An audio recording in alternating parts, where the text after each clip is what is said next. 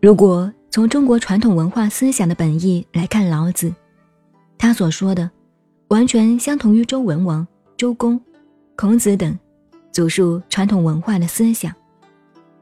在《周易》的卦爻辞中，再三申述宇宙的一切法则，始终不离循环往复的因果定律。有与无，是彼此互为因果，相生互变的。它的重点在“相生”的这个“生”字，当然也可以说是互为相灭。但我们的传统文化是采用生的一面，而不采用灭的一面。难与易，本来互为成功的原则，它的重点在难易相成的这个“成”字。天下没有容易成就的事，但天下事当在成功的一刹那，是非常容易的。而且凡事的开始，看来都很容易，做来却都太难。但是图难于易，却正是成功的要诀。高与下，本来就是相亲而自然归于平等的。它的重点，在相亲的这个“亲”字，高高在上，低低在下，从表面看来，绝对不是其一平等的。但天地宇宙。本来便在周圆旋转中，凡事崇高必有倾倒，复归于平。即使不倾倒而归于平，在浮行的回旋律中，高下本来同归于一律。佛说世法平等，无有高下，也便是同此意义。《易经》太卦三九爻爻辞上说：“无平不破，无往不复。”也同此理，音与声相和，才构成自然界和谐的音律。因此又有“情无声受无音”的说法。《礼记》中《乐经》上说：“感于物而动，故行为声；声相异，故声变。变成方位之音。前与后，本来是相随而来，相随而去，没有界限的。”无论是时间的或者空间的前后，都是人为的界别。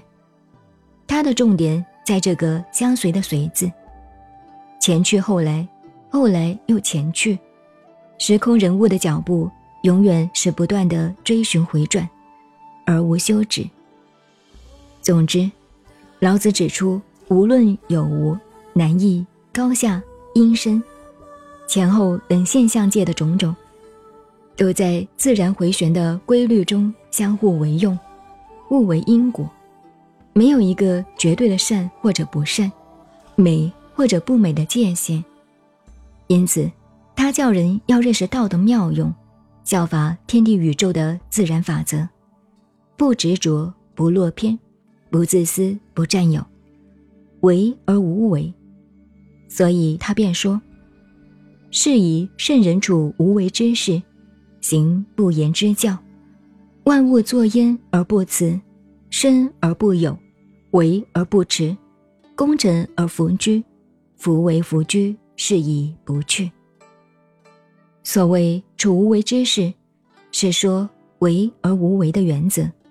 一切作为，应如行云流水，意所当为，理所应为，做应当做的事，做过了如雁过长空。风来竹面，不着丝毫痕迹。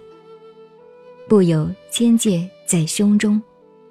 所谓行不言之教，是说万物以言教不如身教，光说不做，或者做而后说，往往都是徒费唇舌而已。因此，如推崇道家善学老子之教的司马子长，在他的自序中引用老子之意说。我欲载之空言，不如见之于行事之深切着明也。都是同一道理。隐而生之，老子又说：万物作焉而不辞，生而不有，为而不持。比如这个天地间的万物，他们都是不辞劳瘁的在做作，但做作了以后，虽然生长不已，而不据为己有。做了也不自持有功于人，或者自持有功于天地。